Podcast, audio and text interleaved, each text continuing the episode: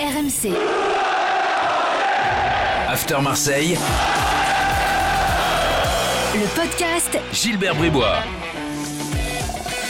Chers supporters de Charles Caboret de Karim Daou, bienvenue dans le podcast After Marseille. 15 minutes de débat consacré à l'actu de l'OM avec aujourd'hui Daniel Riolo. Daniel, euh, bonjour. Salut Et Florent Germain qui est à Marseille. Salut Florent. Salut Gilbert, salut Daniel. Au programme, l'évaluation après le match face à Lille et puis des débats comme toutes les semaines. La victoire face au PSG a-t-elle caché la misère? On va se poser la question. Et puis que faire maintenant pour rebondir? Débat tout de suite dans le podcast After Marseille. Avez-vous euh, un taulier après le match euh, face à Lille, euh, messieurs? C'est clair, non? Mandanda. Comme la semaine dernière? Est-ce qu'il peut y avoir un... C'est c'est- d'ailleurs c'est très très bon signe. Ça veut dire que l'OM marche bien et que son Ah, jeu va Je bien. sens que Florent va nous sortir un petit... Ah, Moi, je vais sortir Valère Germain. Ah, Ah, non, mais je vais sortir Valère Germain parce que Daniel a dit Mandanda. euh, C'est histoire de pas copier, tu vois. C'est. Le seul, le seul taulier. c'est J'aurais mis parce Mandanda. que- Parce Le taulier que Valère Mandanda. Germain arrive, euh, sans lui, euh, le match il est fini. Le taulier et Mandanda, il n'y a aucun doute. Mais euh, pour Hmm. pas faire répétition, euh, je voulais souligner le but de Valère Germain, son état d'esprit malgré tout, euh, être toujours surpris que les équipes adverses n'ont pas compris que quand Germain est sur le terrain, c'est au premier poteau que ça se passe. Euh, voilà, c'est ça que je voulais souligner. Et, et c'est vrai que euh, son, son but ne va pas cacher euh, pour le coup la misère parce que Marseille a vraiment été mauvais dimanche. Mais allez, après Mandanda, il y en a un qu'il faut mettre en lumière, je pense, c'est Valère Germain parce que franchement, il sort de nulle part. c'est un peu le, le remplaçant des remplaçants. On compte pas sur lui. Malgré tout, son état d'esprit reste plutôt positif. Il entre, il marque, donc ça, Hmm. ça valait un petit clin d'œil. Bon, oui, t'as pas tort. Euh, t'as pas tort. Mais c'est vrai que Mandanda, bon, reste quand même euh, le numéro Mais vous l'avez critiqué après Brest euh, et je- vous vous rappelez non? Je sais Non, pas. il a- vous- non, oui, mais contre Brest, excuse-moi, contre Brest. je l'avais pas, ça m'avait pas frappé aux yeux perso. Non, il avait fait des, petites- des, des- des sorties bizarres ou des non-sorties bizarres. Non, mais attends, on peut. Alors lui, il nous ressort les trucs des critiques d'il y a un mois. Non, mais je rêve. non, c'est pas ça. Mais c'était. Non, mais c'est vrai qu'il avait pas été génial. Il y, avait, il y soir. avait quelques doutes euh, dans votre esprit après Brest. Moi, très sincèrement, je, ça m'avait pas frappé, mais je, je critique pas votre avis à- de, de l'époque. Mais je pense que Mandanda, il est quand même sur sa lignée de, de la saison passée. Alors, ce qu'il faut souligner aussi, c'est qu'il y a eu l'épisode bleu qui l'a euh, vraiment contrarié avec euh, ce, ce test positif, Ouais. alors que finalement, il ne l'était pas. Bon, euh, franchement, il, ça l'a beaucoup vexé, et c'est là qu'on voit que mentalement, il est imperturbable, hein, parce que il a gardé le sourire, il avait ça vraiment au fond de lui dans le ventre, ça l'a un peu vexé, comme je le disais. Et voilà, c'est comme si de rien n'était dans ses performances. Il, il n'a affecté de rien, c'est vraiment le leader, c'est lui qui parle avant les matchs, après les matchs, à ses coéquipiers. C'est euh, c'est c'est, euh, le big taulier, quoi. Bon, passons au boulet. Euh, Florent. Moi, je vais mettre Dimitri Payet. Euh, Dimitri Payet. Alors après, je pense que toute la ligne d'attaque, euh, voire même au milieu de terrain, ça a manqué. euh, on va tous être d'accord, hein, je pense, euh, d'animation, euh, de euh, d'invention, de, de- d'imagination, chercher le mot. Euh, mais Payet, pourquoi? Parce que je trouve même qu'à un moment donné, ça en devenait caricatural, c'est-à-dire qu'il restait euh, sur sa ligne côté gauche. Euh, alors que d'habitude, il aime bien quand même repiquer. euh, quand ça va pas comme ça, quand il faut euh, égaliser, qu'il faut marquer, que son équipe est en difficulté, en général, il vient se positionner, même sans que Villas-Boas ne lui demande. Hmm. Il vient dézonner et se mettre en 10 là. Euh, je l'ai même pas vu tenter ça. euh, alors je sais pas. Est-ce qu'il boudait Est-ce que il- parfois il choisit un peu ses matchs euh, Enfin, ou sans que ce soit volontaire, on a quand même l'impression que des fois il est là et des fois il est pas là. Et dimanche il n'était pas là. Donc pour moi, euh, il mérite comme d'autres d'être l'un des boulets. Bon, Ben, moi, je ne ferai pas l'original euh, en ne voulant pas citer euh, le même joueur que Flo. Et je mets évidemment, moi aussi, le, le sumo comme euh, boulet de ce match. Et je me demande à quel moment il va être bon cette année. Parce que pour l'instant, je ne l'ai pas trouvé bon. Euh, en conférence de presse et au niveau du chambrage, il est excellent. Mais sur le terrain, je ne l'ai pas trouvé bon. Et je me demande dans quel état physique il est réellement. On sait qu'il a eu une incapacité à enchaîner euh, les bons matchs parce que souvent il les choisit, qu'il peut lui arriver d'être très bon mais que ça commence à faire longtemps, qu'il y a eu cet arrêt très long euh, de la saison euh, et que finalement bah, trouver trace d'un grand match de Payet, c'est le match contre Lyon de l'année dernière. Euh, il faut voir, parce que c'est quelqu'un dont on attend forcément beaucoup, parce que c'est le plus gros salaire du club, ou le deuxième, enfin en tout cas l'un des, plus gros, parce que c'est un joueur qui doit être décisif, parce que c'est un joueur qui n'est pas mis en concurrence et qui ne peut pas l'être parce qu'il n'y a pas de, joueur à sa place, à moins de se décider et à considérer que Radonjic est son, est comment dire, est un concurrent. Euh, donc Payet doit absolument euh, retrouver euh, un niveau décent pour tirer l'OM parce qu'il fait partie des joueurs qui doivent tirer l'OM. Parce que si Payet continue à ce niveau-là, ben, ça veut dire que l'OM va, va, rater sa saison. Et ce qui est marrant dans cette euh, série là, euh, Taulier-Boulet, euh, Gilbert, c'est qu'on mhm. a nommé du coup les deux joueurs qui ont prolongé avec Marseille, on le rappelle, jusqu'en 2024. Et, Daniel dit à juste titre, hein, on va pas jouer sur les mots, que c'est le plus gros salaire du club. Alors dans les faits, ça ne l'est plus parce qu'ils ont étalé ses revenus jusqu'en 2024. Mais malgré tout, tu te poses quand même une question, c'est que à un moment donné, prolonger des joueurs après, il faut aussi l'assumer, le montrer sur la pelouse. Mm tu, peux te dire jusqu'en 2024, mais euh, Dimitri Payet, euh, il va falloir qu'il affiche quand même euh, une autre niaque, un autre état d'esprit sur et une autre régularité. On en revient toujours à ce mot-là, régularité avec Payet, ça aurait été le son, son, son, talon d'Achille de, la saison, enfin de sa carrière plutôt. C'est qu'il n'arrive jamais à être régulier. des fois, il y a des petits, des petits coups d'éclat, et puis parfois, voire trop souvent, il passe à côté de, certains matchs. vous épargnez Tovin sur le match face à Lille? Hmm, un peu plus peut-être. Euh, moi je disais c'était la ligne d'attaque. Donc euh, franchement il n'a pas, été, il pas, été, il a pas été dingue non ah plus. Bah, et, c'est vrai que et c'est vrai que quand on critique les joueurs offensifs, on a toujours tendance euh, à fixer Payet à chaque fois. C'est vrai, c'est vrai, c'est vrai, c'est vrai. C'est vrai que c'est souvent lui qui prend plus que Tovin. C'est vrai, c'est vrai. Je n'ai rien à dire à ça. Et pourtant Tovin a également été mauvais, a également été léger dans les contacts. Moi je les ai tous trouvés un peu enfantin. Je veux dire, on avait vraiment l'impression que les Lillois étaient plus forts, plus grands, plus costauds. Ils les ont mangés tout cru, quoi. Ils les ont vraiment mangés tout cru. Sauf que pour moi, Tovin a une circonstance atténuante, euh, c'est que l'année dernière, il a, il n'a quasiment pas joué.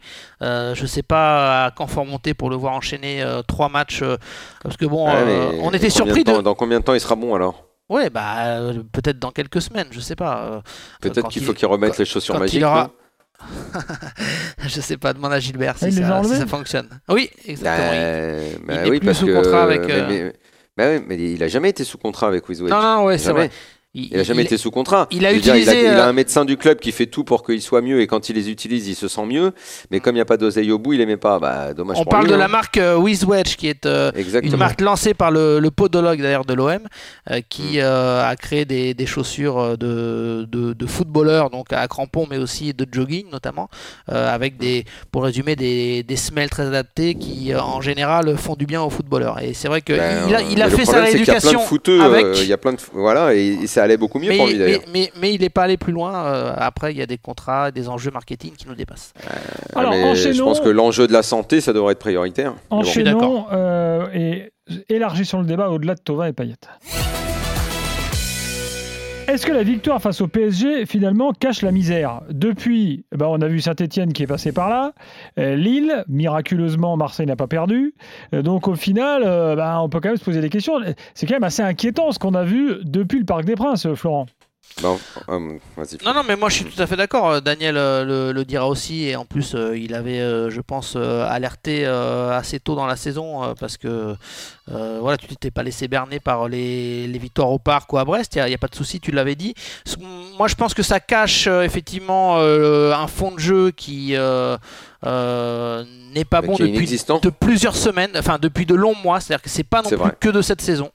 Euh, il mm. faut quand même bien avoir en tête que euh, l'année dernière, euh, l'OM a aussi gagné des matchs en étant solide, en étant réaliste et avec un style de jeu que Villas-Boas a voulu assumer aussi cette saison. Je vous l'avais dit assez tôt, même lors des matchs amicaux. J'avais dit il il faut mm. pas s'attendre à un OM spectaculaire, un OM qui aura du mal, je pense, à faire le jeu. Et là, on le voit, c'est criant à domicile. Tu as absolument raison. ça n'est pas d'aujourd'hui. maintenant, moi, je vais revenir au présent. Et je considère que cette victoire au parc, effectivement, elle va coûter très cher à Marseille. Elle va coûter très cher parce que euh, d'abord euh, l'affaire Alvaro est pas terminée et il peut prendre très cher et ce serait une grosse perte de ne plus l'avoir en défense s'il est suspendu à long terme. Parce que effectivement, euh, Je suis pas sûr que les joueurs se soient laissés griser par cette victoire. Je ne veux pas croire à ça. Je veux pas croire à ça. Mais néanmoins, euh, derrière, euh, il n'y a pas eu de défaite, mais enfin une défaite, un match nul, et euh, on était vraiment pas loin de la deuxième défaite. Et parce que effectivement, ce soir-là, l'OM a gagné sans jouer c'est tombé dessus un petit peu comme un petit miracle, comme hier aussi l'égalisation est tombée comme ça, mais qu'il n'y a aucune progression dans le jeu, que je ne vois pas tellement comment ça peut s'améliorer et qu'en fait l'OM pourra retrouver des victoires, des résultats qu'avec euh, la méthode de, en gros, euh, la détermination, euh, le bon état d'esprit et la méthode qui a beaucoup fonctionné l'année dernière. Mais que ça risque d'être un peu court pour accrocher le podium, qui est mmh. quand même l'objectif numéro un, quoi, parce qu'il y a des équipes qui jouent mieux aujourd'hui en Ligue 1, et il y a des équipes qui semblent supérieures, même d'un point de vue de l'effectif. Et la nouvelle recrue, j'ai peur qu'on nous raconte des salades. J'ai peur qu'on nous raconte des salades. J'ai peur qu'on nous raconte des salades, Flo. C'est-à-dire? Bah, J'ai peur qu'on nous raconte des salades. Parce que c'est pas un attaquant déjà, c'est un milieu droit. Euh, et j'ai peur qu'on nous le survende.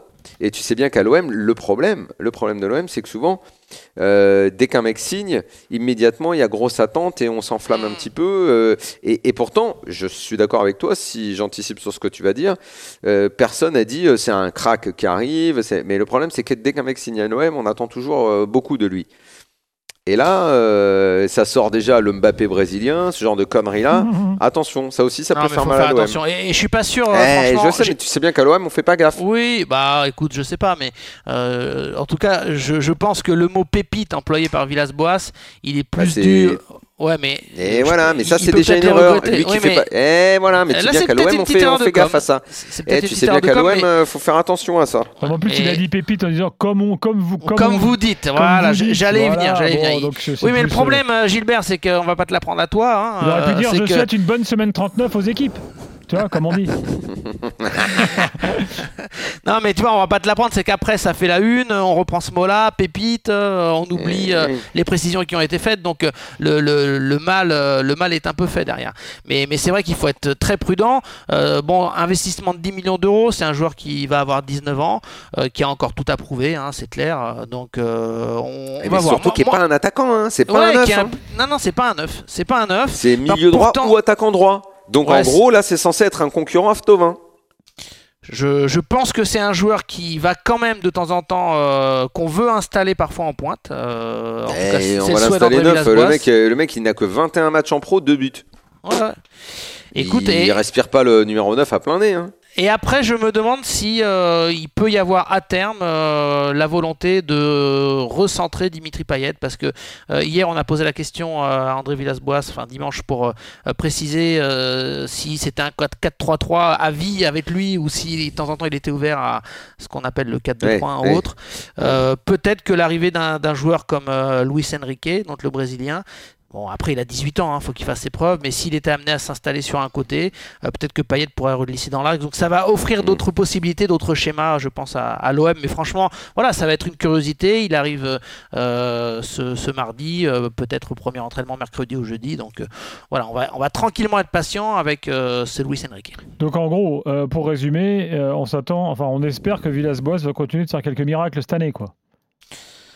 Écoute, euh, des miracles, je sais pas. Après, ça reste la, la Ligue 1, Gilbert. Euh, je, je, pense que malgré tout, ils vont être euh, euh, à lutter pour au moins les 4-5 premières places. Et donc, si, si, à un moment donné ça se dégoupille bien, tu peux quand même espérer accrocher le podium. Je veux dire, on, va pas avoir un OM euh, fébrile euh, comme il l'a été contre Saint-Etienne et Lille toute la saison. J'ose espérer. Il, y a encore des joueurs de qualité sur la pelouse et dans l'effectif. Moi, ce qui m'inquiète le plus, et on en a déjà parlé, c'est évidemment l'enchaînement avec la Ligue des Champions et le fait de ne pas être ridicule en Europe et les traces que ça va laisser.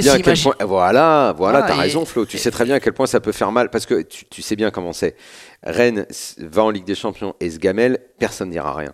L'OM va en Ligue des Champions et se gamelle euh, en prenant des tartes, tu sais très bien ce qui se passe. Ça marque plus l'opinion et ça marque même les joueurs. Parce qu'il ne faut jamais sous-estimer la porosité entre ce qui se dit euh, autour d'un club et la façon dont ça impacte les joueurs. À Rennes, ça aura peu d'impact. À l'OM, ça aura. Et aujourd'hui, même si c'est difficile de présager de ce qui peut se passer dans la saison, là, aujourd'hui, au présent, Rennes, Monaco, Lille, euh, ça finit, même Saint-Etienne, ça finit devant l'OM aujourd'hui.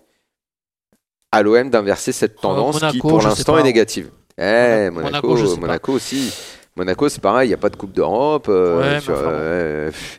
Eh, Monaco, il y, a il y a un paquet de postes où t'as pas mieux à l'OM. hein. Voilà, donc on est globalement pessimiste aujourd'hui pour l'OM. Espérons que ça change dans les Aujourd'hui, semaines voilà, qui viennent. juste ça. Ah, C'est-à-dire qu'il y a quand même un effectif de qualité. Je pense que Villas-Boas, il peut, il, il a prouvé qu'il avait un management euh, quand même qui, il était capable de, de tirer euh, euh, du bon d'un effectif Beaucoup de ces réduit. joueurs. De- voilà, Maintenant, il faut beaucoup pas que ces joueurs soient cramés. J'en ai Donc, certains qui me font peur. voilà.